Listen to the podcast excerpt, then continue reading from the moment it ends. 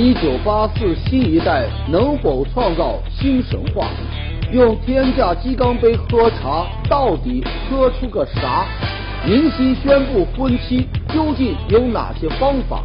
更多精彩尽在本期《杂志天下》。观众朋友，大家好，欢迎收看《杂志天下》，我是廖杰，和你一起来关注正在流行的话题。节目开始，杂志封面最新一期《博客天下》。封面话题是一九八四新一代。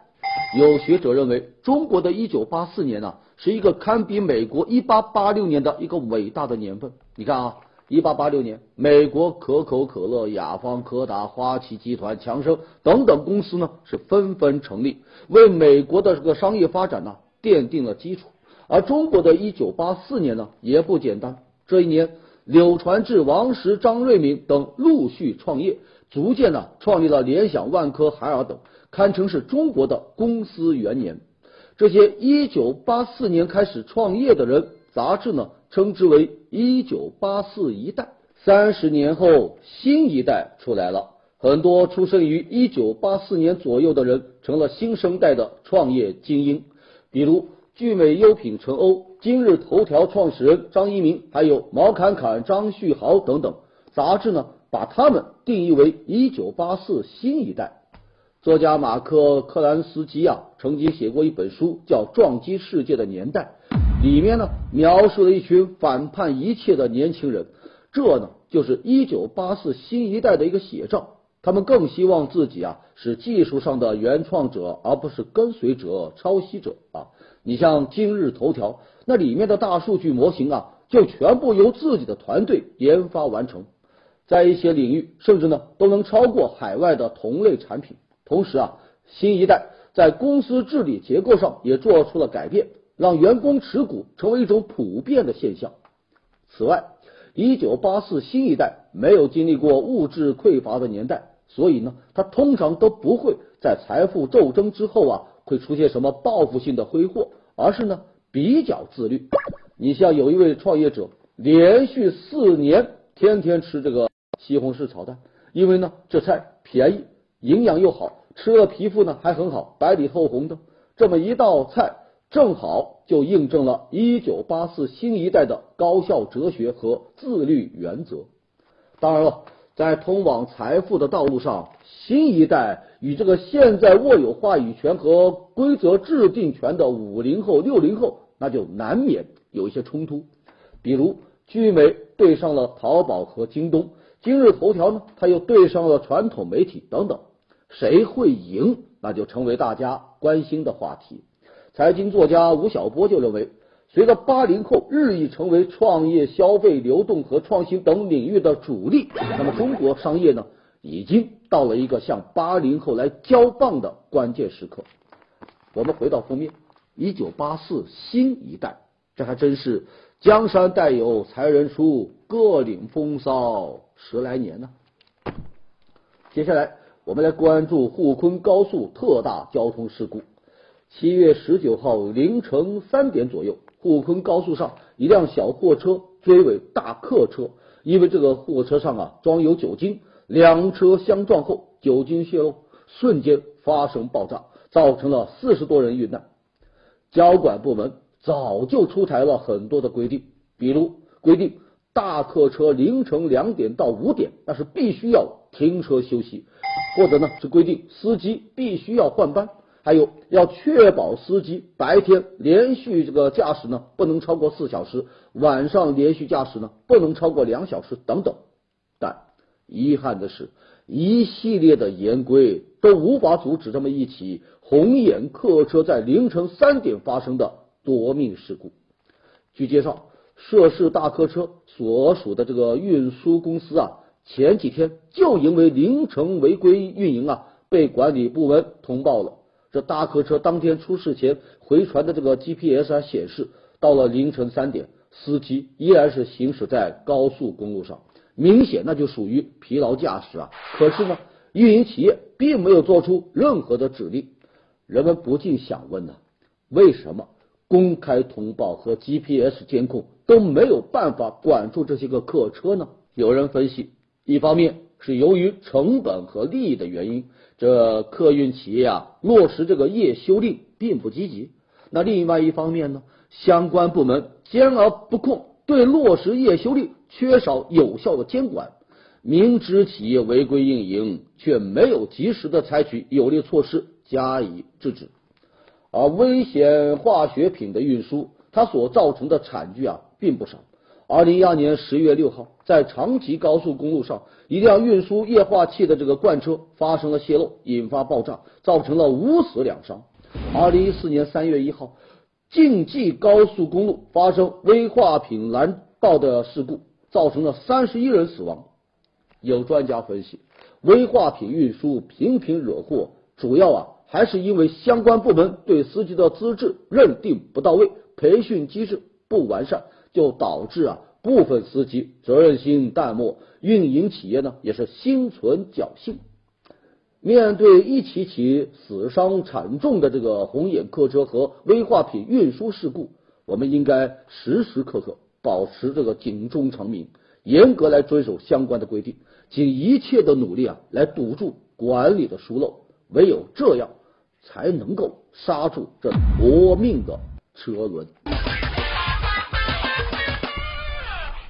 前不久，九十多个中央部门在网上陆续公开了二零一三年这个决算，在这些个部门公布的数据当中，其他支出这么一个词啊是频频出现。据统计，散布在各表格当中的其他支出，这个总额呢大约有一点三万亿。按理说，其他支出应该是所有支出当中比例比较小的、数量比较少的花费，可事实上呢，却截然相反。比如，有的其他支出啊，都占比将近四分之一，有的甚至呢，占比高达三分之一。这样的其他支出，那就有了喧宾夺主的味道啊！不光是中央部门，近些年来各地方公布的预决算当中。其他支出的占比啊也是非常高。曾经有调查显示，说在西部某地，其他支出最高的竟然占到了总支出的百分之四十二。这一点三万亿的其他支出，它具体花在哪里呢？如果是用于民生，何不大大方方公示出来？政府花钱，它每一笔钱呐，都应该让民众看到具体的用途。相信各部门在他内部的账单当中都会记录每一笔其他支出的具体的去向。既然有这些个信息，为什么不能够详细的公开呢？公开预算决算本意呢，就是要为民众答疑解惑。可如果看完之后，其他支出这么几个字弄得还是一头雾水，这样的公开又有何意义呢？当然了，人们担心的是。庞大的其他支出会成为违规支出的藏身之地。此前一些地方他就发现其他支出啊暗藏猫腻，比如安徽灵璧县在审计当中就发现其他支出呢都是用来支付什么奖金补助啊、吃喝招待呀、参观学习呀。二零零九年，湖南浏阳广电局长的奢侈消费单曝光了，其中的什么足疗费、按摩费。都是通过其他支出给报销的。有专家就说了，对于这个其他支出，它不能够任由它疯狂乱涨，而应该呢设置一个上限封顶，同时呢还必须把其他支出的详细内容公之于众，不然的话那是支出在其他，猫腻在其中啊。前不久，湖北宜昌市工商局。这个官方网站呢发布了一个招聘公告，其中有两个综合管理岗位引发人们关注。这两个岗位在招聘条件当中明确要求要具有篮球、羽毛球、乒乓球、网球的国家二级以上运动员资格。那有人就说了，你工商局招聘为什么需要有国家二级运动员的资格呢？莫非这又是一起萝卜招聘？面对质疑。这相关的部门呢，就出来回应说，因为这个单位经常要搞体育文化活动，所以呢，就需要招聘运动方面的人才。做工商办公室搞搞体育活动也无可厚非，但既然是公务员，那事情还是不一样。咱打个比方，公共服务人员或者相当于这个家政人员，有哪一家会因为考虑到家政人员的这个健身爱好，特别为他请一个健身教练呢？就算家政公司免费送一个，人家主人也会担心啊，这样会不会影响到家政人员的工作呢？我们放大到政府的公共服务上，也是同样的道理。过多的、过于专业的体育活动，它会不会影响到工商局的本质工作呢？不少地方天天喊要这个精简机构，改变机构臃肿人浮于事的局面，可再看一看。这些与体育活动八竿子打不着的单位，却还要为经常搞活动招聘国家运动员，真是花纳税人的钱不知心痛啊！啊，如果这样的招聘也符合要求的话，那么按照经常搞活动的需要，你还可以招获得国家舞蹈演员资格的工作人员，还可以招一些会下围棋的、会打桥牌的工作人员等等。所以啊。宜昌工商局这么一个招聘公告，那即便不是萝卜招聘，那也包含了萝卜招聘的因素。萝卜招聘就是为应聘者量身定制的，而这么一个国家二级运动员的招聘，则是为某些单位不务正业量身定制啊。前不久，上海收藏家刘义谦以二点八亿港元的天价。拍下了一只明成化斗彩鸡缸杯，刷新了中国瓷器的拍卖记录。而在日前赴香港进行交接手续的时候，他呀更是在现场直接就用这个鸡缸杯喝茶以示庆祝。这么一个举动，就让不少人哗然，纷纷大呼太土豪了。斗彩鸡缸杯，它不足一掌大小，烧制于明代这个成化时期。因为这个杯壁上啊画有公鸡母鸡，所以就叫鸡缸杯。据了解，现存于世的这个明成化斗彩鸡缸杯只有十九只，其中啊四只在私人藏家手中，其余的呢都被这个博物馆收藏。此前，收藏家马未都曾经说过，他呀在十几年前到一位日本陶瓷收藏家的府上做客，曾经用过这个鸡缸杯来喝茶啊，并感叹。这是我一生喝过的最昂贵的茶，而此番刘义谦十分高调，在交接手续的现场用这个鸡缸杯来喝茶，也引得众人围观调侃。有人就说：“老刘，老刘，气魄太牛啊！端个鸡缸杯是不回头啊。”不过也有人就认为，茶杯用来喝茶再合适不过呀，没有必要大惊小怪。对于网友的调侃。刘玉谦则回应说：“此举啊，只是因为当时太兴奋了。你想想，这杯子距今有六百来年，当年皇帝妃子都拿它来用过，我无非就是想吸那么一口仙气而已。”有意思的是，这之后啊，多家购物网站就掀起了一股鸡缸杯的狂欢，各种仿品层出不穷，便宜的十八块钱，贵的也就几千。短短几天都能卖断货，有的呀还打广告说不一样的亲民价格，让你享受一至二点八亿的土豪感。看来用鸡缸杯喝茶，人家喝的不是茶，是气势。进入到我们的板块杂志标题，最新一期《南方人物周刊》文章标题：比中国牛奶更火的是马云。前不久，伊利股份公告显示。云峰基金以及中信产业投资基金将投二十亿购买伊利旗下畜牧公司百分之六十的股权。要知道啊，这云峰基金正是马云旗下的。一时间，马云养牛成了热议的话题，甚至啊，有人开玩笑说，这个牧场应该改名叫马伊利。有人还调侃说，今后牛奶啊也可以给好评或者是差评了。中国牛奶质量。指日可待提升啊！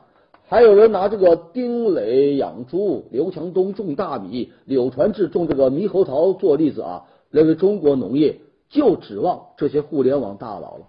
我们来看标题：比中国牛奶更火的是马云。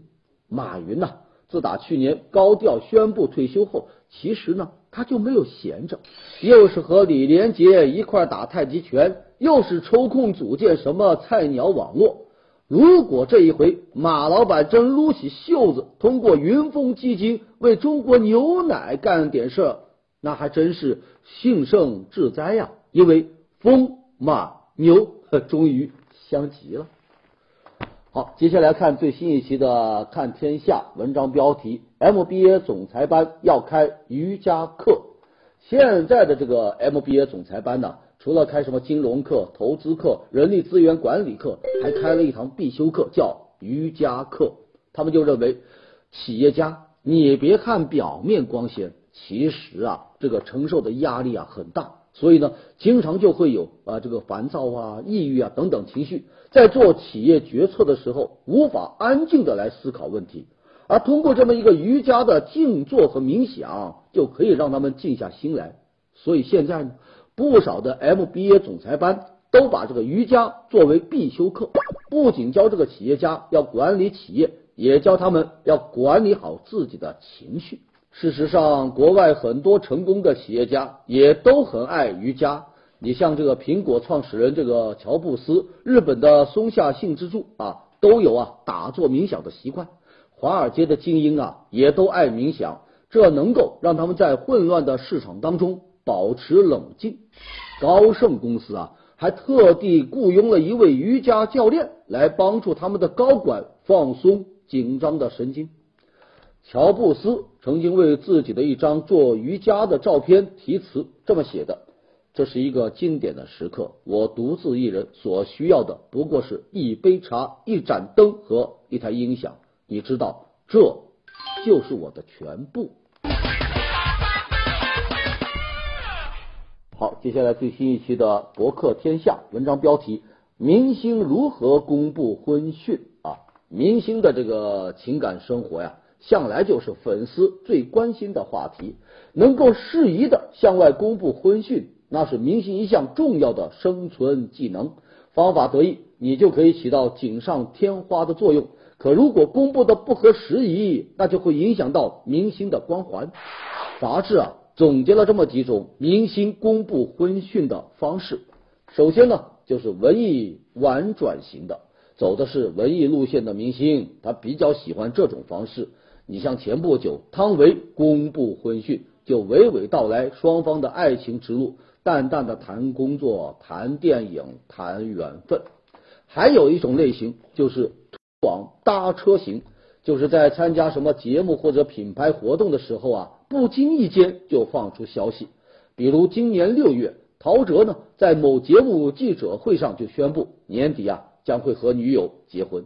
周杰伦呢也是在一次这个音乐节上承认明年一月会结婚。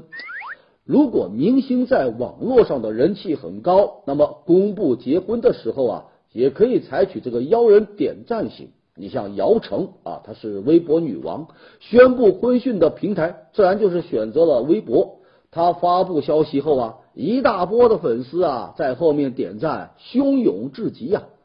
也有明星的婚讯，那是属于引发质疑型。为什么呢？因为太突然了。你像去年年底啊，王力宏突然就闪电宣布要结婚，事先也没有和朋友通气，结果呢？搞得一帮哥们跑去质疑他，以为他呀在开玩笑。说起来哈，这些个人呢宣布婚讯呢还比较坦诚，但有些明星呢则是选择隐婚，比如刘德华，任谁问他都不开口啊。当结婚消息被曝光后，刘德华就解释说结婚了，忘了告诉大家。就这么一句话，让一大堆的粉丝啊心碎了。要我说呀。明星啊，真不容易啊！结个婚也有这么多讲究。好，来看接下来最新一期的《财经天下周刊》文章标题：骑行去上班。说这个现如今啊，咱中国已经不是自行车王国了。印度在自行车的数量上已经超过了咱们，而在人均拥有自行车的数量上，这个还有包括骑行的时长上。荷兰呢，则排到了世界第一。另外，丹麦的哥本哈根被评为全球最适合居住的城市。尽管人均收入排在世界前茅，但这个城市的汽车拥有率呢，只有百分之二十二。近四成的人每天选择骑行上下班。虽然中国制造的自行车依然在全球热卖，但近些年来，中国人自己啊，好像对骑车呀没什么兴趣，反而是人均汽车的拥有量是蹭蹭蹭往上涨。不过，随着环保意识以及健康需求的提高，最近咱国人又陷入到了一场自行车狂潮当中。很多骑车爱好者呢，过去啊曾经是长跑的拥趸，但在很多人看来，跑步一般是围绕着一个场地在那跑，而自行车的线路啊比较长，沿途的风景呢也比较多，所以很多人都背叛跑步啊，转投到这个骑行的怀抱。那些爱上骑车的这个商务精英都表示，自行车不是屌丝，它可不是什么买菜省打车费的交通工具，而是一个热情的健身器材。还有很多公司的 CEO 啊认为。虽然东跑西跑的时候会坐这个私家车，但其实啊，在拥堵的城市里，骑自行车才是最有效的交通方式。有些公司甚至出钱建立了自行车兴趣小组，甚至有人就建议啊，干脆取消公务用车，改而给每一位公务员配一辆自行车。有学者就认为啊。骑自行车的好处啊，是既满足了交通需求，又满足了健康的需求。如果更多的把自行车融入到交通系统里，那就会得到一个更畅行的城市，更富裕的社会。就像威尔斯说的那样，不管什么时候，只要我看到有成年人骑自行车，我对人类的前途就不会感到伤心。我们回到标题：骑行去上班。也许啊，当大家都收获了清新的空气、健康的体魄，就发现这么一种家门口的小旅行，让你啊都停不下来喽。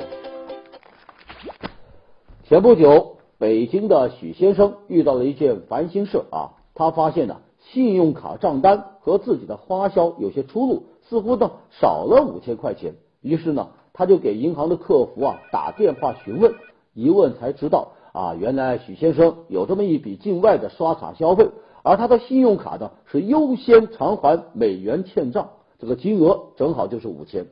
那许先生就问呢，为什么这笔钱不能够像人民币那样标注在显著的位置？账单的内容那么多啊，设置那么复杂，实在是让人看不懂啊。您猜怎么着啊？客服人员回答了，说因为您啊不是专业人员。在我们专业人员看来啊，账单就应该这么写，就好比一千个人眼中有一千个哈姆雷特，一千个人对账单的写法就有一千种理解。这回答真是让许先生哭笑不得。你给他讲账单，他跟你谈莎士比亚，但完全就不在同一个频道啊！记者调查呀，就发现。抱怨信用卡账单看不懂的人，那是比比皆是。什么本期应还金额、本期已还金额、上期账单余额、最低还款额，仅人民币账户下就有这么一大堆的名词。如果再加上什么外币账户，更是让人头大呀。还有一些明细需要插上优盾登录网银才能够查询。总之吧，麻烦啊。现在信用卡越来越普及，这账单呢也成了人们生活的一部分。把账单设计的通俗一些、易懂一些，有何不可呢？与其要哈姆雷特的账单，咱还不如来他一个皆大欢喜的账单呢。好，接下来看最新一期的《看天下》文章标题：哆啦 A 梦穿越进中国古画。哆啦 A 梦可以说是很多人的童年回忆呀，它拥有任意门，可以穿越各个时空。但最近呢，它呀穿越到了中国古画当中，时而待在宋朝，在老树下闲坐，看江上一叶扁舟缓缓飘过；时而呢身处明代，飞在空中俯瞰秀美的富春山区；有的时候呢，又跑去了清朝，在山泉汇成的瀑布上啊漂流冒险。骑在竹马在山野游荡，当然了，他的身边同样少不了大熊、静香、胖虎和小强，他们就像是一个团队，在中国古画的山水当中一起游玩。而这么一个奇幻色彩的穿越，源自于谁呢？源自于一位叫王鹤的八零后古书画复制师。这哥们厉害哈，三岁习画，九岁看哆啦 A 梦。于是呢，这么两个童年时代的爱好，终于通过国画汇聚到了一起，就幻化成这一系列优美而又梦幻的作品。王鹤呀，把他们命名为叫“蓝胖子穿越系列”。而这些画一发到网上，立马就引起了疯狂的转发和热议。人们就认为啊，这些画呀混搭，但是又不恶搞。还有人惊叹说。居然毫无违和感，很多人看了之后纷纷留言说：“求把我带到画里去啊！”因为现代人生活压力大，所以呢，画面当中大雄有觉睡，多拉有饼吃，是正好击中了人们的渴望。王鹤就希望通过这样的作品来呼吁大家呀，都关注中国古画，来关注水墨山水之中的留白之美。你想？连哆啦 A 梦都要开一个任意门穿越过来欣赏美景，咱自己怎么就能够不以为然呢？我们回到标题：哆啦 A 梦穿越进中国古画，这还真是枯藤老树昏鸦，小桥流水人家，古道西风瘦马，夕阳西下，懒胖子在天涯。加个对词：剪刀手司机。说前不久。重庆高速在调取视频资料，发现一张未系安全带的照片，有点雷人啊！在高速公路上，这是驾驶员呢看到摄像头就比划了一个 V 字形的剪刀手来卖萌，这一卖萌啊，对不起，违章了，被罚款三百，扣分两分。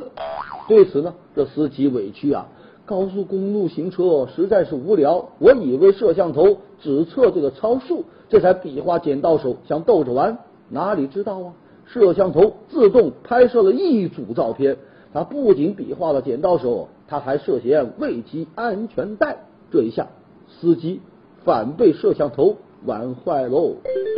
好的，接下来进入板块，杂志图片，巨型的韩国拌饭，光看都已经看饱喽。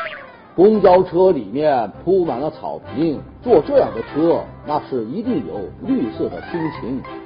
天太热了，狗狗都躲到汽车下面去乘凉，不过得注意安全喽。从望远镜当中来拍摄球员的照片，这球迷啊真不一般。